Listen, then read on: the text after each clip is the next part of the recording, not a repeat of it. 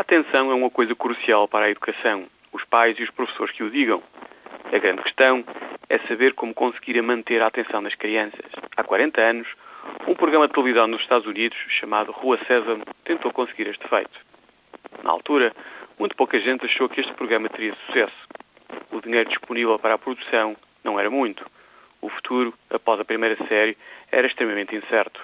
A verdade é que, apesar das dúvidas, dificuldades e ceticismos iniciais, a Rua Sésamo se tornou no programa televisivo de educação infantil mais bem sucedido do mundo.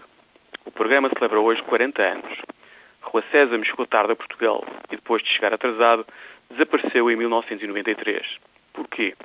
Será que somos assim tão bons na educação infantil?